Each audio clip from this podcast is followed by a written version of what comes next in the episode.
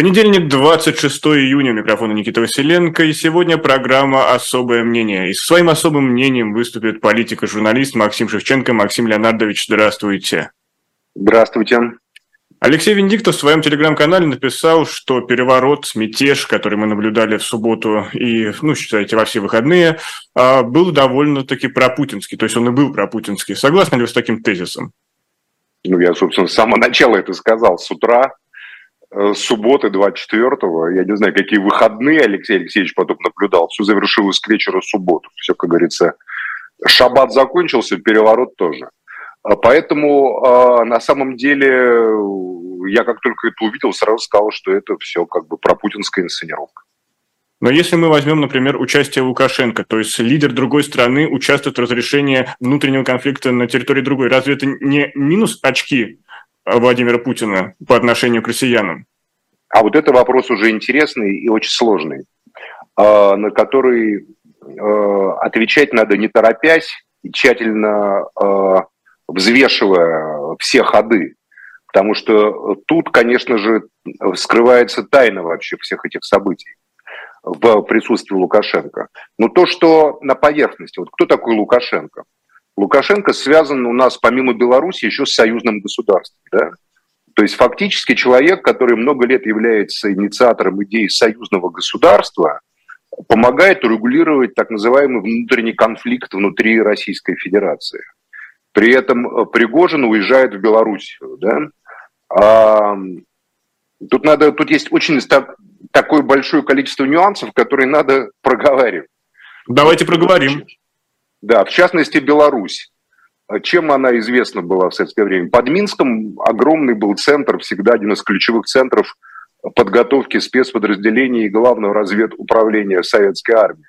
Напомню, даже Ли Харви Освальд проходил там э, подготовку под Минском в, значит, в 50-е годы. Тот, как, кто предполагаемо убил Кеннеди, да, может, на самом деле в него выстрелил и попал.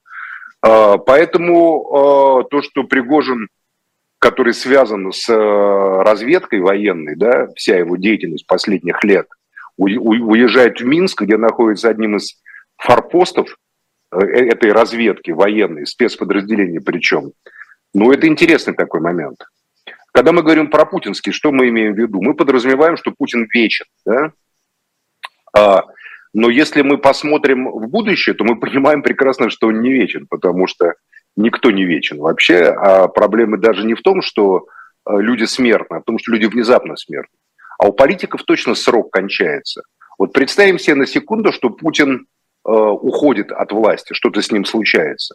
Кто к власти приходит? Тут и начинается самое э, серьезное, самое сложное.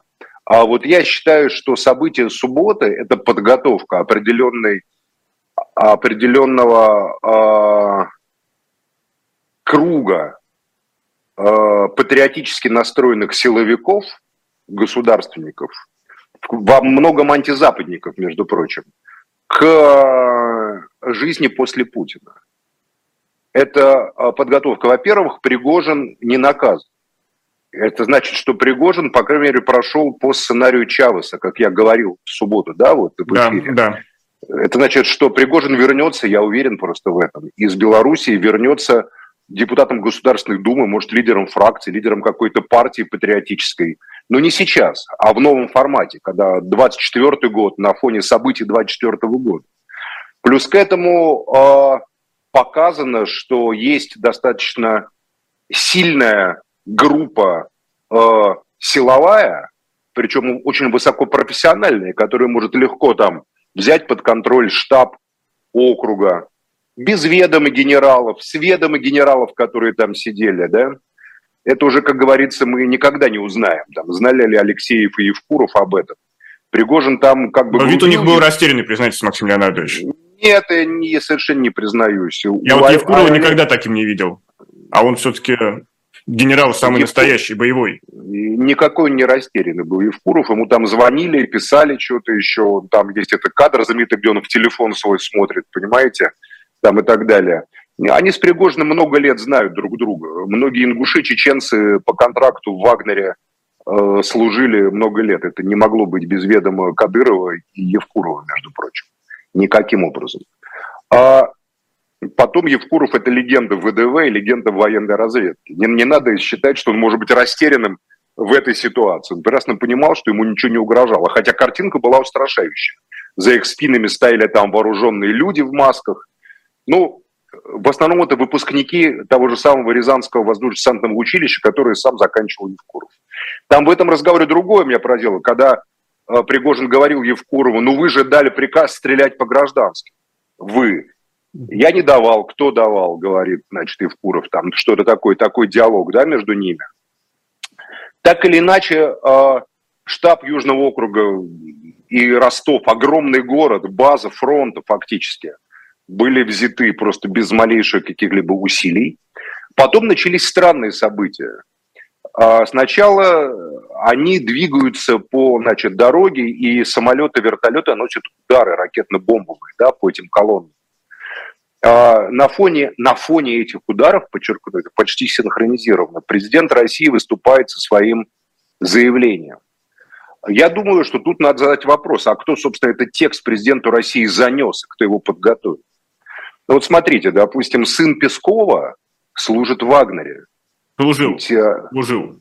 Ну, я не знаю, служил, не служил, связи, наверное, остались, я так думаю, да? А, Пригожин на протяжении многих, э, не несколько раз во время боев в Бахмуте подчеркивал свои особые отношения с тульским губернатором Дюминым, который был руководителем Федеральной службы безопасности, одно время начальником личной охраны Путина, да, и про которого есть достаточно достоверная... То есть ФСО, Максим Леонардович, получается? Я, я думаю, там даже сложнее, потому сложнее. что есть достоверная информация, что в рамке министра обороны Дюмин руководил операцией 2014 года по захвату Крыма, которая, собственно, прошла блистательно, без малейших там потерь, и, в общем, э, сочетала в себе элемент силового присутствия, политических договоренностей и э, много чего другого. А, поэтому это достаточно серьезный круг, которые думают, а что будет, допустим, если вот Путин уходит в 2024 году, мы же не знаем реально, каково здоровье Путина, да, какие планы Путина. Мы предполагаем, Путин будет вечно. Для нас это аксиома. Но теперь задаемся вопросом, а если что-то не так, а если он не будет вечно? Если, допустим, он в 2024 году он уходит, да, и какой-то преемник, вот тут начинается как раз и, и начинается та самая реальная гражданская война, которая является конфронтацией элитных групп. Есть две мощных элитных группы. Первая элитная группа сложилась в 90-е годы, и, безусловно, Шойгу принадлежит к ней, угу. к ельцинской эпохе. Ну, то есть Шойгу... семейные, можно их назвать семья, то, что раньше называли ельцинских? Ну, я думаю, что Шойгу не семейный в чистом э, смысле этого слова, то есть он не Вален и Танин. Ну, в общем, он ну, туда, кто эпохи-то, его карьера, его взлет там. И он единственный, кто контролирует мощное силовое ведомство, которое, видите ли, может даже отдавать приказы наносить ракетно-бомбовые удары по территории Российской Федерации, хотя в Конституции и в законе о вооруженных силах ясно сказано, что вооруженные силы не применяются на территории России без особого распоряжения. Росгвардия применяется, ФСБ применяется, там, а вот вооруженные силы армии не применяется, да? Тогда Поэтому вопрос, кто вопрос... отправил эту авиацию, вы хотите это поставить? А, это очень важный вопрос, я считаю. Потому что первые а, начали не вагнеровцы. Первые начали те, кто начал стрелять по вагнеровцам.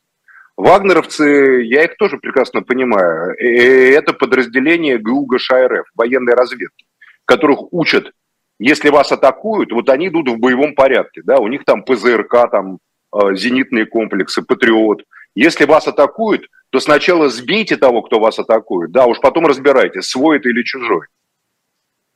Потому что не вопрос там для солдата, для сержанта, даже для лейтенанта, даже для капитана обсуждать и обдумывать приказы. Не этому учат в военной разведке.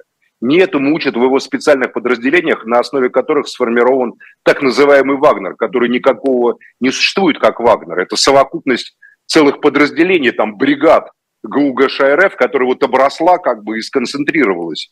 А, извините, я вот туда уточню, пока мы далеко не ушли, но вот, например, было сообщение, что на Оке был первый заслон выстроен, и там был 45-й 45 полк ГРУ, который вот в Кубинке расквартирован, который тоже ГУ ГШ РФ. А разве это не получается, что это два подразделения одного ведомства столкнулись, по сути? А они разве столкнулись? Они не, не, до этого не дошло, но могли. А, ну, а мы не знаем, как бы себя повело этот 45-й полк ГУГШ РФ, понимаете, из Кубинки, если бы до него дошли вагнеровцы. Там офицеры, может, на одних койках спали в одной Скорее и той же казарме одного и того же Рязанского училища, понимаете? Поэтому совершенно не факт, чтобы этот, что этот полк бы не сказал, ребята, мы с вами, понимаете? Давайте-ка пойдем дальше. Я думаю, что э, просто вот демонстрация силы, которая была со стороны вот этой группы, смотрите, значит, военная разведка, спецподразделения, я думаю, спецподразделение ФСБ туда же мы отнесем, потому что многие из них руководятся выходцами тоже из военной разведки, я знаю, и, значит, ССО, там, значит, силы специальных операций. А дальше а, а, Федеральную службу охраны приближенных людей, да, значит, к Путину. Даже заявление Кадырова очень интересно. Он как бы Пригожина лично осуждал, и они приехали, значит, росгвардейцы, не будем говорить кадыровцы, росгвардейцы, да, под Ростов, но в Ростов-то не входили, конфронтации всячески избегали, и, на мой взгляд, прикрывали тылы, может быть, даже в каком-то смысле. Можно и так это посмотреть. Ну, это логично, ситуацию. чтобы не спровоцировать кровь? Ну, и не спровоцировать кровь, но я и думаю, что просто я уверен просто, ну, просто трудно представить иное, что огромное подразделение, которое мы знаем под мемом ЧВК «Вагнер», который насчитывает 20, там, 30 тысяч человек, вооружено танками, штурмовой авиацией, как сам Пригожин говорил, артиллерии, оно просто в нем должно быть, не знаю, там около тысячи сотрудников ФСБ, допустим, понимаете, которые так или иначе следят за всем, что там работает. Если это не так, тогда грош цена вообще ФСБ и всем остальным. Поэтому мы исходим из того, что мы живем в мире, в котором есть какая-то элемент логичности, и поэтому это так предположить, что об этом событии никто не знал, оно было внезапностью невозможно, поскольку Пригожин и Пригожинцы, его ребята на протяжении долгих месяцев троллили, оскорбляли и, значит, готовили вот это все. А на прямой вопрос Семена Пегова, который он задал ему в интервью, а если вот так сложится ситуация, пойдете на Москву? А Пригожин ответил ему, а ты знаешь, Сема, мысль интересная. Мы не думали, но мысль интересная. Понятно, что это заготовка, понятно, что это спектакль. Понятно, что и Семен, которого я очень хорошо знаю, тоже крутится давно там на Донбассе, дай ему бог здоровья, и понятно, что он со всеми знаком там в военной Получается, разведке. все все знали, кроме президента Российской Федерации. Так я понимаю? А, а, я думаю, что его поставили просто первоначально, те, кто ему первоначально занесли информацию об этом, а, сказали, что идет не по плану и что Пригожин изменил вам, Владимир Владимирович. А, и ну, тут у меня тоже возникают вопросы. Ну, слушайте, ну, есть огромное количество людей, которые могли там позвонить Пригожину, Песков, Путин, да я вас уверяю, что у них у всех есть телефоны Пригожина. Но якобы Мы, Пригожин меня... не отвечал им, сообщают некоторые якобы информированные. Да, якобы, да. Ну, там уже был Евкурову позвонить, который рядом с Пригожиным сидит, сказал, Юнусбек, дай трубочку. Евгению Викторовичу, понимаешь? Евкуров-то явно отвечал, даже в прямом эфире отвечал, понимаете, там на звонки на какие-то. Поэтому, ну, что эту ерунду мы будем слушать, понимаете? Я уверен, что там шел трезвон и перезвон, еще когда-нибудь мы, мы, мы увидим перехваченные телефонные разговоры этих звонков, несмотря на всякие там спецсвязи там и подобные вещи. Сначала, я думаю, Путину сказали, что вас предали, и на самом деле страшный мятеж, там они атакуют всех на свете, и, и тогда он выступает с этой своей речью. На всякий случай он не, на, не произносит фамилию Пригожин. И на всякий случай он как бы не оставляет вне закона всех бойцов Вагнера. Да? Потом, я думаю, он стал разбираться и понял, что никакой это не мятеж, а, эм, ну, скажем так, определенная элитная группа, на которую он всегда делал опору, да, и которая была ему лояльна, просто показала, что не будет э, молча смотреть на то, как, допустим, Путин передает власть Шойгу. А значит ли это, что изначально вот в своем обращении Путин обращался не к Пригожину, не к ЧВК Вагнер, а именно к этой элитной группе? Есть две версии на этот счет. Кого он назвал заговорщиками? Есть даже мнение ЧВК Вагнер, там, ну, а, а опубликовано от имени ЧВК Вагнер – что Путин, ну, на самом деле, под заговорщиком подразумевал Шойгу и Герасимова. А, по крайней мере, мы точно понимаем, мы люди-то простые, маленькие, что нам как бы в эти высоты страшные, зияющие, только заглядывать туда пытаемся, на цыпочки привставая, да? Но э, ясно одно, что конфронтация и бардак э, был такого уровня, да, что а какая-то часть элиты была охвачена паникой. И почему они были охвачены паникой? Это же на самом деле подтверждается. Огромное количество бортов там сразу взлетали, улетали, когда эти шли на Москву. Боялись. Кого они боялись? Ну, не Пригожина же они боялись, в конце концов. Слушайте, ну, у всех есть своя какая-то охрана. А, значит, кого-то другого, кто стоит за Пригожиным, боялись.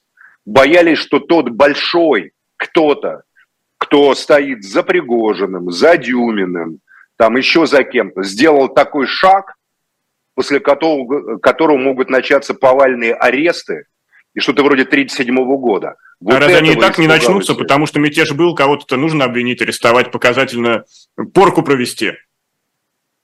А я не думаю, что это так будет. Я еще раз говорю, вот Чавес поднял мятеж. Были даже бои, пролилась кровь тоже в Венесуэле. Однако Чавес поднял даже два мятежа, и оба мятежа кончились поражением Чавеса. После этого Чавес свободно вышел на выборы и стал президентом Венесуэлы. Правда ведь? Не в ходе так, военного переворота. Это факт. Вот. Поэтому мы здесь тоже видим, как э, создается параллельная, параллельная той реальности, которая сейчас существует, которая контролируется Кириенко, Громовым и всеми остальными там информационными метрами, да, информационно-политическими на наших глазах создалась параллельная реальность. Параллельная реальность, в которой мы видели следующее. Жители Ростова обнимали, приветствовали этих ребят из ЧВК «Вагнер» как родных своих, да. Вот есть прекрасный репортаж американского журналиста, я опубликовал в своем телеграм-канале. Огромное ему спасибо за эту работу, на самом деле, журналистская работа. Это он как раз снял вот эти вот у Пригожина последние слова отъезжающего Пригожина. Еще мы, кстати, делаем вывод, что Пригожин не шел во главе колонн на Москву, а все это время сидел в Ростове, правда? Но во главе колонны наверняка Дмитрий Уткин шел, его верный воевода. Я вас уверяю, там полно профессиональных военных, которые прошли, может, еще и Афганистан даже, и Чечню и так далее, которые с удовольствием шли бы во главе этих колонн. Просто с удовольствием. Кстати, когда речь идет о мятеже и восстании, я вспоминаю другую легенду ГРУ, э, СССР э, Владимира Квачкова, который Владимир Васильевич, человек же веселый, прямой, простой и, в общем, замечательный. Я его лично знаю.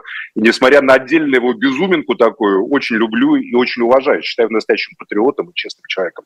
И когда его спрашивал, когда он вышел из тюрьмы, я его спрашивал в таком интервью, ну, Владимир Ильич, ну а что вы хотели сделать-то? Владимир Васильевич сказал следующее.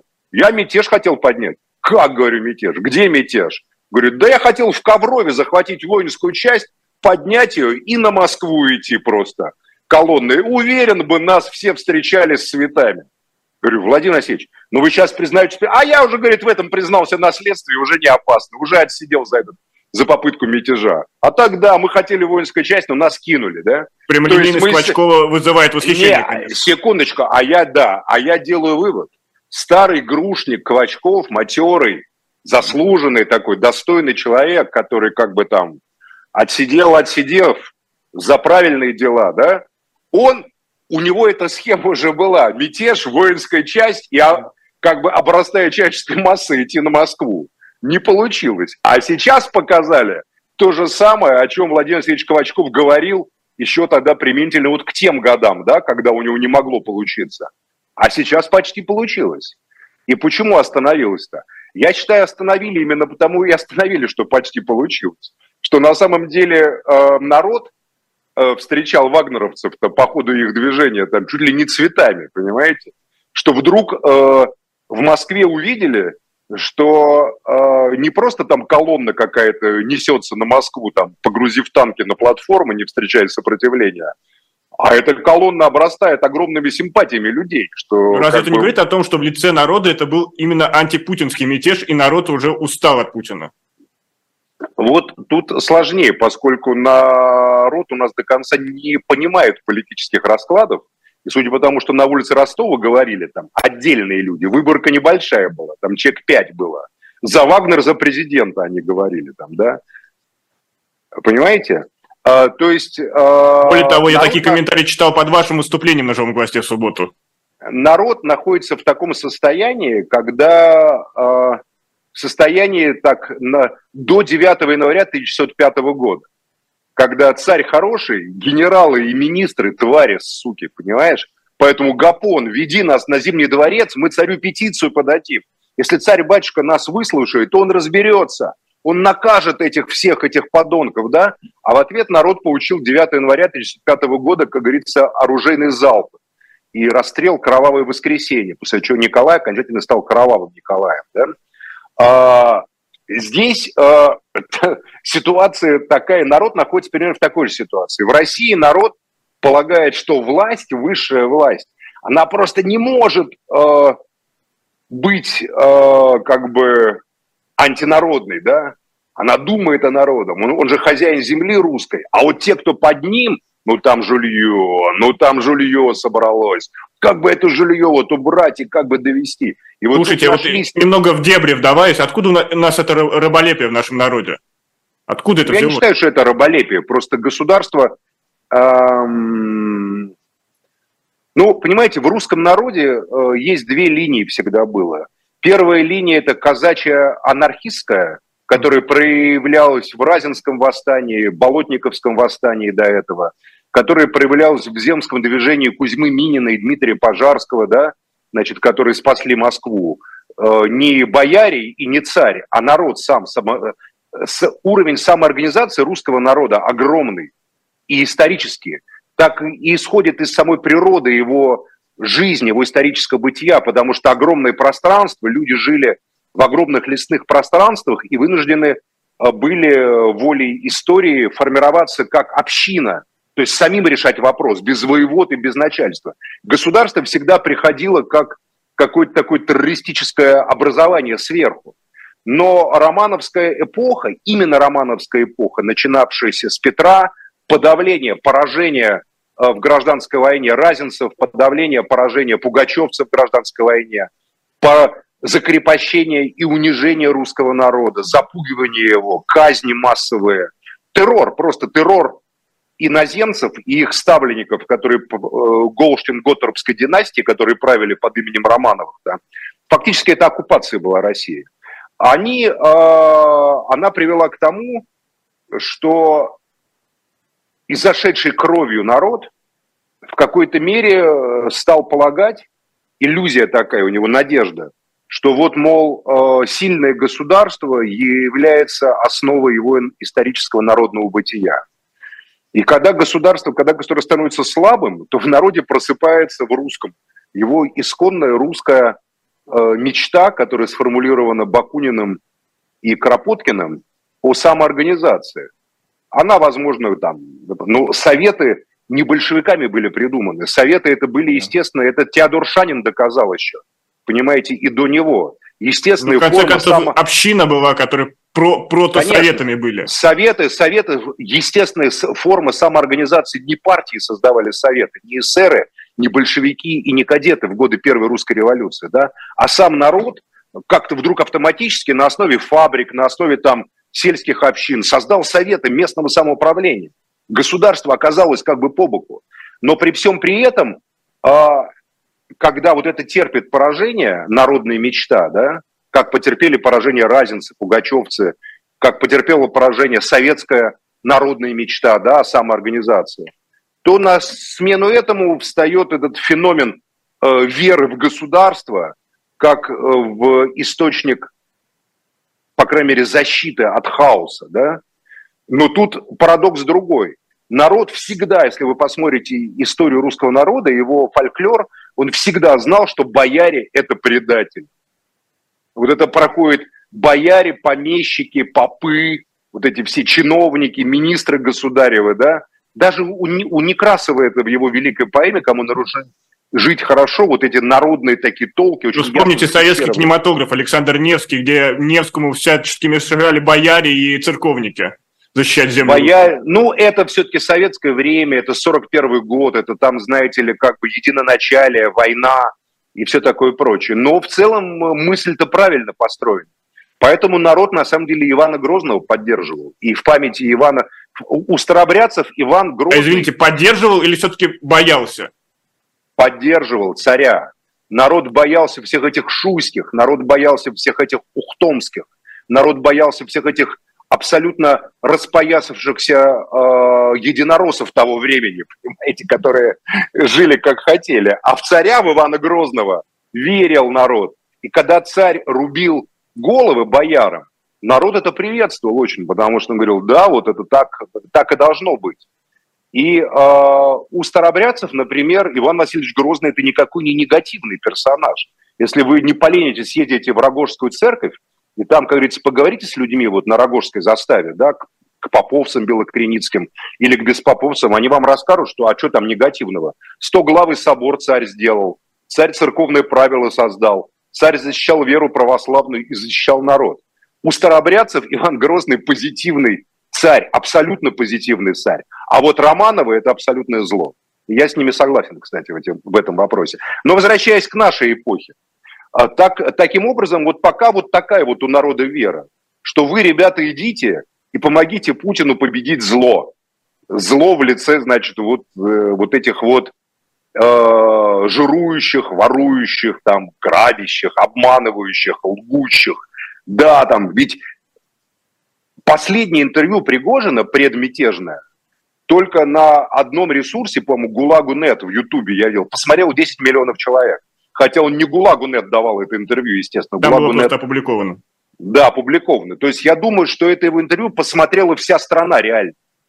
Посмотрело гораздо больше людей, чем Соловьева, Скобеева, Киселева, Шейнина и всех их гостей вместе взятых на протяжении там месяца вот одно это интервью Пригожина, в котором он рассказал про э, то, что спецоперация задумала была бездарна, да, и задал вопрос, что это глупость или предательство, да, про вот это вот, про 24 февраля, что войска посылались без боекомплекта. Я знаю, что это так. Некоторые части, по крайней мере. Что десантники были брошены на авось на бетон Гастамели. И это правда абсолютно. Есть видео, как сбивали вертолеты над Днепром. Ну, они как... пытались создать плацдарм, логичное решение для наступающей армии. Э, ни хрена не логичное решение. Армия не наступала, армия заходила как на парад. И Пригожин объяснил, под Медведчука, подо все вот под это, полагали, что все как бы схвачено, полагали, что все куплены. А выясняется, что купленных можно перекупить. Вот Запад пришел и сказал, вот делайте, как мы говорим, а не как вам в Москве заплатили, например. И все сделали по-другому совсем. Поэтому э, критика Пригожина на 95% абсолютно верна критика. И каждый журналист, который следил за этими событиями в течение года, знает, что это абсолютная правда, все, что он сказал. Абсолютная правда. Вопрос другой. Почему люди, которые допустили до этой катастрофической ситуации, гибели огромного количества солдат, да, гибели, бессмысленного расхода там дорогущего вооружения, до, в конце концов, до этого смертоубийства бессмысленного русских с украинцами, да, в интересах третьих каких-то сил, почему они по-прежнему находятся у власти? Почему они находятся во главе? Почему они руководят теми министерствами, которые э, так это спланировали, что это привело почти к катастрофическим последствиям, к чудовищным потерям лучших людей, храбрейших людей, достойнейших людей, к тому, что вообще все это может обрушиться к чертовой матери. Э, возникает вопрос, вопрос правильный. Поэтому э, люди же не дураки в России. Во-первых, мы увидели, что большинство людей э, являются, ну, я не знаю, патриотами, что ли, так можно рассказать. По крайней мере, э, патриотами правильных пацанов. Я не знаю, являются ли патриотами государства, но то, что у нас а Ростов город пацанский, да, город, в котором там Баста, Нагана появился, да, в котором там 228 папиросим, скоро осень там и так далее, все прекрасные песни Нагана. Это же вся эта стилистика, вот все, вот это все, что создавала, создавал Басты под именем Нагана в Ростове. Это да? романтичный образ, а ведь все-таки государство должно да. функционировать так на э, фоне стабильности. Это реально, так это реально, а институты все знают, что это подделка, коррупция, что выборы продаются, что все не настоящее, что СМИ врут. А кто не врет? А не врет Евгений Викторович Пригожин и вагнеровцы на этом уровне. Они выступили как такая квинтэссенция, кристаллизация некой правды такой. Понимаете, для народа. И это очень серьезное событие. Я думаю, в Москве даже у тех, кто это организовывал, э, немножко зачесалось как бы в затылке, и они призадумались. А вдруг на самом деле возьмут да обрастут толпой, и в Москву придет там неподготовленное спецподразделение, с которым обо всем договорено, а придет там толпа людей с плакатами там да, свободу там, не, не знаю, Алексею Навальному. Долой даешь, самодержавие. Э, долой самодержавие и все такое прочее. Долой Единую Россию. Запросто. Да, это только может в страшных снах сниться тем, кто сидит в центре Москвы. Я напомню, политика журналист Максим А я думаю, что есть мнением. разные люди. А я вас уверяю, что большинство силовиков, а, по крайней мере, связанные с армией, ненавидят и презирают это все. А в чем тогда дело? Почему они не решатся на, на реальный переворот? Присяга? Потому что военные в, России, в Советском Союзе и в России это люди, которых столько долбили. В 1937 год это было первый э, раз, когда из военных выбили всю эту прыть заниматься политикой. Понимаете? Второе, это когда Жукова отстраняли в 1959 году и обвиняли в предательстве. Третий раз, это когда военных бросили на расстреливать парламент и Белый дом. Суровикина поспрашивайте, который с, с испуганным лицом сидел. Тут у нас тоже Пригожин осуждал. Военные, у, у них на клеточном уровне э, им вбивают с 17 лет, даже еще с Суворовского училища, что вы не занимаетесь политикой. Они просто не знают, что такое политика, они не чувствуют политики. Но военные – это идеальная машина. Российские военные, которые наследуют советским военным, особенно вот члены спецподразделений, это идеальные машины войны, я бы так сказал. Украинцы это доказывают, потому что это все как бы подготовка одна и та же школа. Советская школа войны была очень, очень хорошей школой. Очень хорошей школой. Вот эти выпускники советской школы войны, военного дела, гиперэффективно на радость всему западному миру и пятой колонне внутри России убивают друг друга сегодня под Запорожьем. Это мы и мы наблюдаем. Еще раз напомню, политика-журналист Максим Шевченко со своим особым мнением. Сейчас мы сделаем небольшую рекламную паузу, а скоро, совсем скоро вернемся. Оставайтесь с нами. Живой гвоздь остается в Москве и ежедневно освещает для вас новостную повестку. Мы собираем для вас самые яркие мнения политологов, экономистов и деятелей искусства, чтобы вы всегда могли увидеть ситуацию в мире с разных сторон. Поддержите нас в это непростое время, чтобы мы могли развиваться и дальше. Как это сделать? Переходите по ссылке под трансляцией или воспользуйтесь QR-кодом, чтобы оставить свой донат. У нас есть парадоксальная ситуация – это непросто, потому что останется в истории. Ну, Владимир Борисович, вы прям как ребенок. У вас есть лучшие средства обороны? Нету.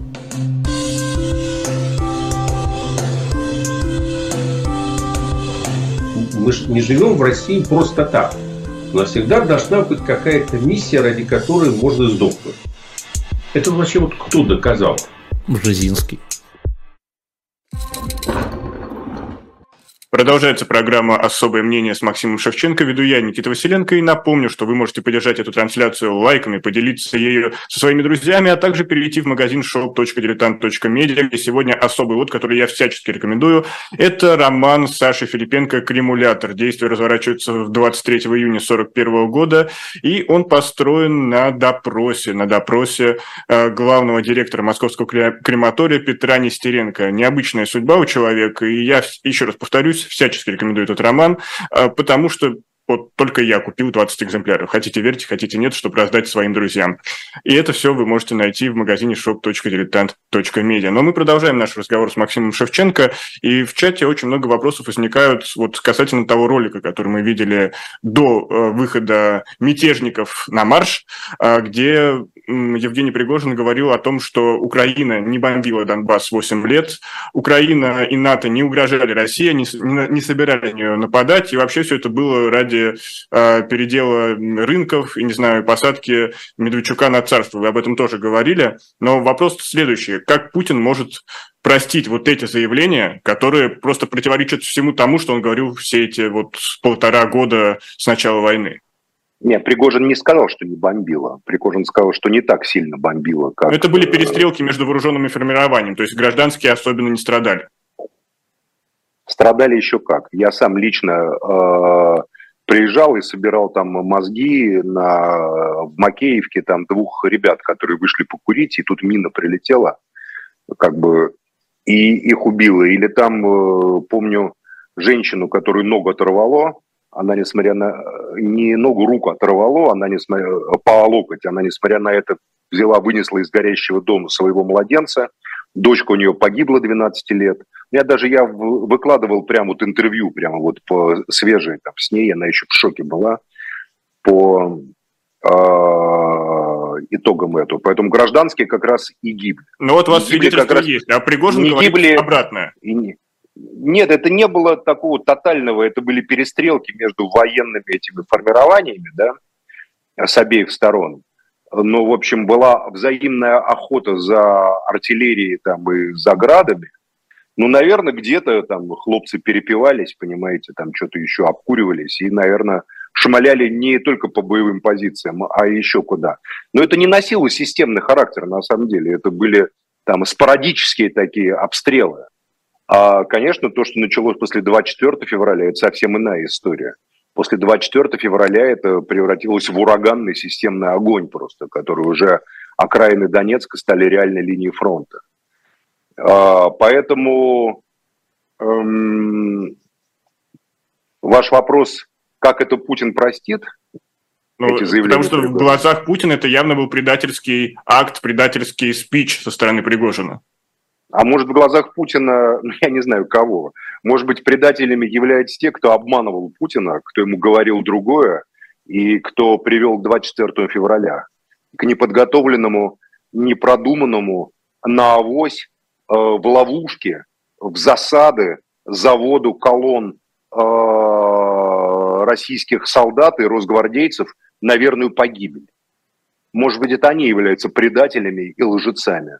На ну, мой взгляд, смотрите, так, так оно и есть, прямо скажем. 24 февраля показало, что Акела промахнулся. И 24 июня 2023 года показало, что Акела промахнулся вновь. Значит ли это, что группы, элитные группы, которые стоят за э, разными, не знаю, силовыми блоками... Или а вы кого считаете Акелой в данном случае? Путина. Путина. Я не понимаю, почему он промахнулся 24 июня 2023 года. Ну, знаете ли... А, э, с, с этим его заявлением вы имеете в виду, да? Например, а, например, а, потому а, что явно ну, да, да. показалось, Согласен, как будто да. человек теряет ситуацию. И значит ли это, да, что его будут подталкивать к тому, момент. что в 2024 году э, его попросят не идти на выборы? В этом-то и дело. А кого попросят? А кто будет идти на выборы? А совершенно очевидно, что сложились две группы, мы об этом говорили в первой части программы, элитные группы, каждая из которых... Э, ну, скажем так, видит себя как продолжательницей э, властных полномочий. Там же про власть после Путина следующий момент. Это мир с Западом или продолжение кон- конфронтации с Западом?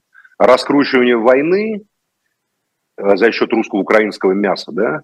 И, или какие-то новые формы войны, новые формы конфронтации. Я, например, вижу вот в ситуации 24-го очень большие перспективы для дальнейших возможных как бы э, шагов. Ну, Лукашенко. Лукашенко – это союзное государство. А почему, допустим, не создать Министерство обороны союзного государства? И, понимаете, таким образом именно Министерство обороны, как и вот есть же центр командования НАТО, да, есть и там Министерство обороны Бундесверы или там Чехии или Турции, но стратегическое планирование осуществляется в Брюсселе. НАТО. Да, каждая страна может по-своему действовать там в какой-то ситуации. И, в общем, э, есть и какие-то наметки в виде там ОДКБ, еще там что-то такое. Нет, это, это звучит а... идеально, извините, Максим, что перебиваю, но разве пойдет на это Лукашенко, э, зная, что Россия сейчас находится в войне с Украиной, и, по сути, ему придется... Лукашенко пойдет на это... Лукашенко на это пойдет 100%, потому что Лукашенко главный инициатор союзного государства из тех, кто живы. Потому что именно Лукашенко для него выход на это, выход из этого белорусского тупика, в который его загнали, понимаете, с его идеей. Лукашенко, союзное государство, безусловно, для Александра Григорьевича Лукашенко это шаг вперед в развитии своей политической судьбы политической биографии. А для многих в России это, безусловно, попадание под э, политическую власть там, союзного государства, гипотетического абсолютно скажу, потому что я считаю, что там 30% за то, что это получится, 70% за то, что приложат огромные усилия, чтобы этого не получилось. Как до сих пор срывали все попытки создания союзного государства, так же и сейчас. Э, как бы ресурсов очень много. Но, в общем, так или иначе, э, борьба, на мой взгляд, э, только начинается. Борьба обостряется всерьез. Есть две группы. Есть группа, которая считает себя частью мирового порядка, частью элиты. Есть вторая группа, ну вот спецподразделения военные, которые, очевидно, не считают себя частью мирового порядка. Да? Э, правящая элита, судя по тому, как их дети, на что Пригожин обращал внимание, эти в Дубаях, там эти где-то еще, э, там дочка Шари говорит, дочка замминистра обороны в Париж летает во время войны спокойно, понимаете, там, например, и так далее. То есть они ощущают себя как бы над этой схваткой. Там где-то солдаты внизу в окопах там снарядов просят и умирают, а тут мы, как говорится, живем своей вольготной жизнью. А очевидно, есть другая группа военных. Я знаком с такими людьми, например, да, встречал, которые абсолютно как бы преданы там, своему пониманию присяги и родины, но которые, в общем, э, абсолютно не э, готовы вести себя так, как ведет себя правящая единоросская элита. Да? А вот те, Шойгу и Герасимов, это какая группа военных? Как, как, за кого они ну, в этой это, игре? Это единоросская элита, безусловно. Шойгу просто лидер списка «Единой России», один из основателей «Единой России». Это и есть единоросская элита высшей пробы. Это Шойгу. Про Герасимова я ничего не знаю. Я его лично не знаю. Но если он человек Шойгу, то, безусловно, он вместе с ним. Это и есть та самая ядросня, вот, вот как бы тысячи, тысячепробная ядросня, понимаете? Потому что это и есть основатель партии «Единая Россия» и номер один ее списка 2021 года. Это Сергей Кужугедович Шойгу.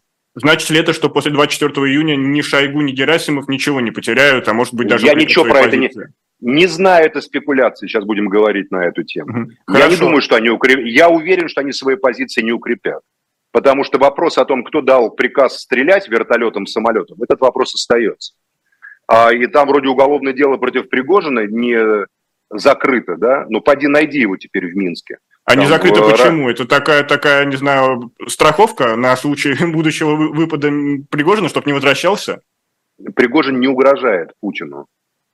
А, это, а, ну, во-первых, что значит не возвращался? Беларусь выдает всех, как выдали мы знаем прекрасно по истории этого Сапеги и этого самого, там, и по другим историям разных оппозиционеров, что взаимообмен между КГБ Беларуси и ФСБ России просто, как говорится, идеальный. Вот, правда, э, да? в, чате, в чате была шутка, что Пригожина на Сапегу поменяли.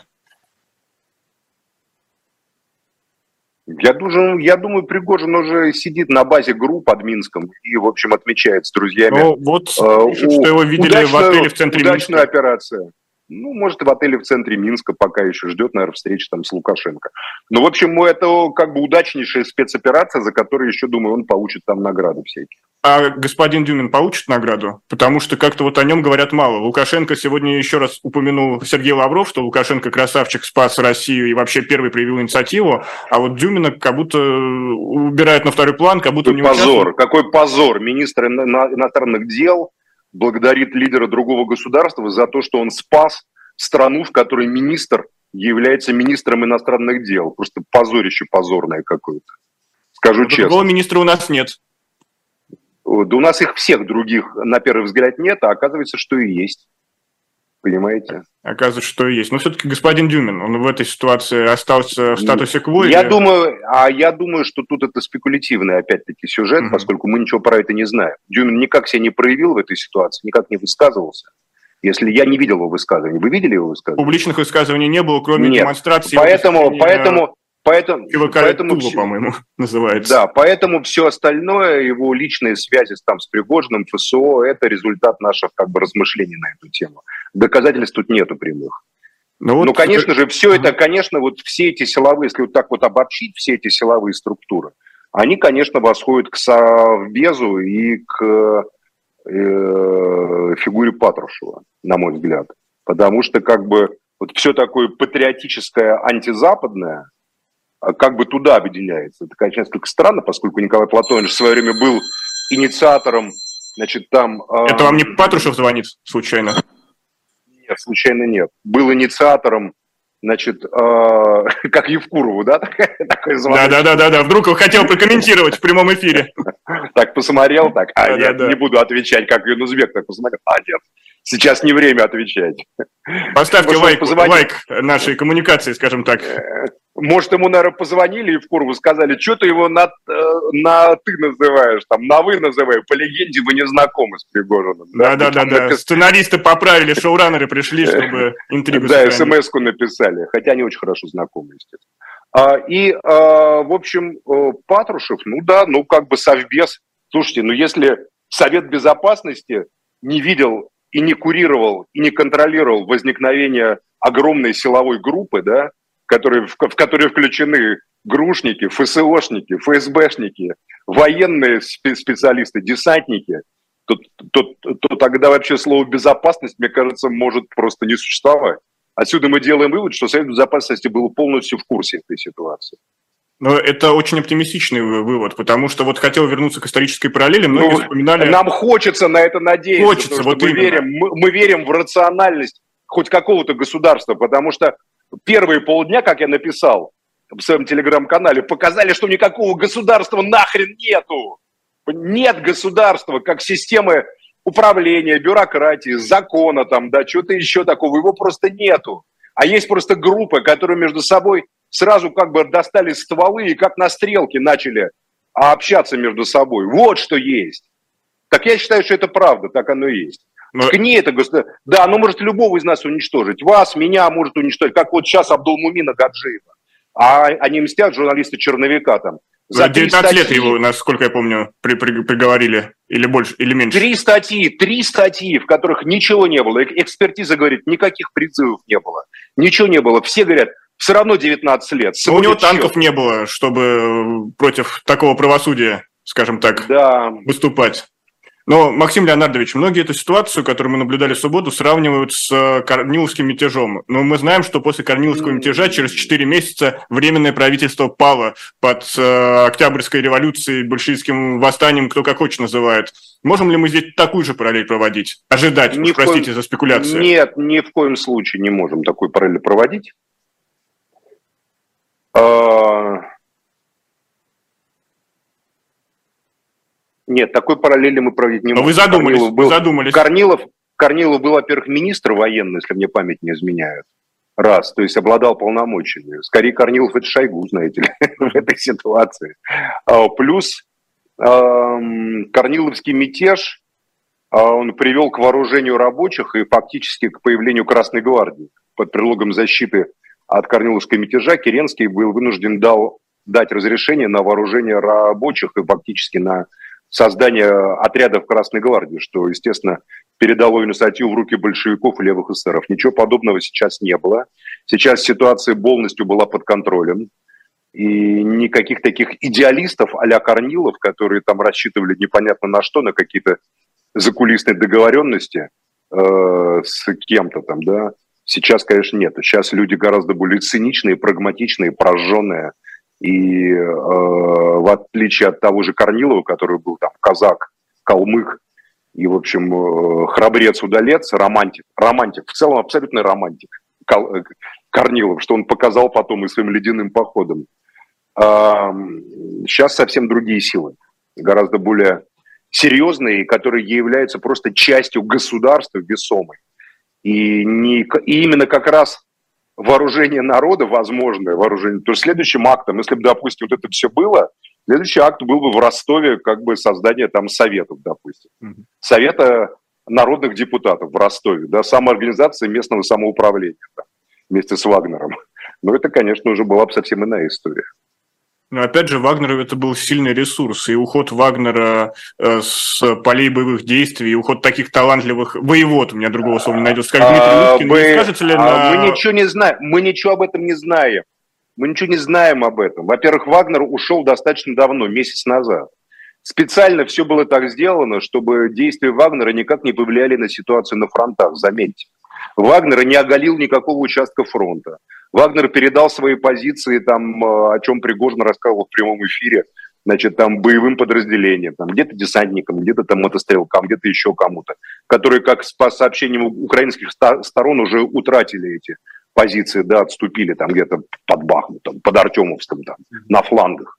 То есть э, сознательно сначала бахмутские бои накачивали, вот это вот подразделение, вот этот вот Вагнер, да, миф Вагнера, плотью, там, силовым ресурсом, деньгами, людьми, информационным ресурсом, политически Пригожин превращался из просто человека, который дает комментарии каналу Кепка Пригожина, да, там, человека, который дает большие интервью, в этих интервью он все более жестко говорит. Квинтэссенцией было его большое интервью накануне вот, этой, вот, э, вот этого вот спектакля, да, вот под названием «Мятеж».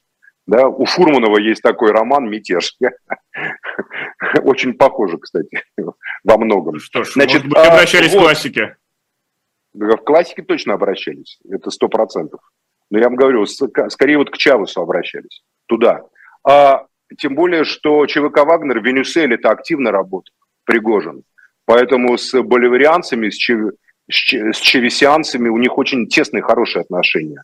Я думаю, что пример Чавеса, он является как бы примером успешным, показательным. Хотя политическая ситуация Венесуэлы, где народ фактически э, жил параллельно власти, как народ до 17 года в России в рамках самоуправления, не имеет ничего общего с современной Россией, где народ раздавлен, мозги его отутюжены э, направо и налево, и вверх и вниз, и так далее, и так далее, и так далее.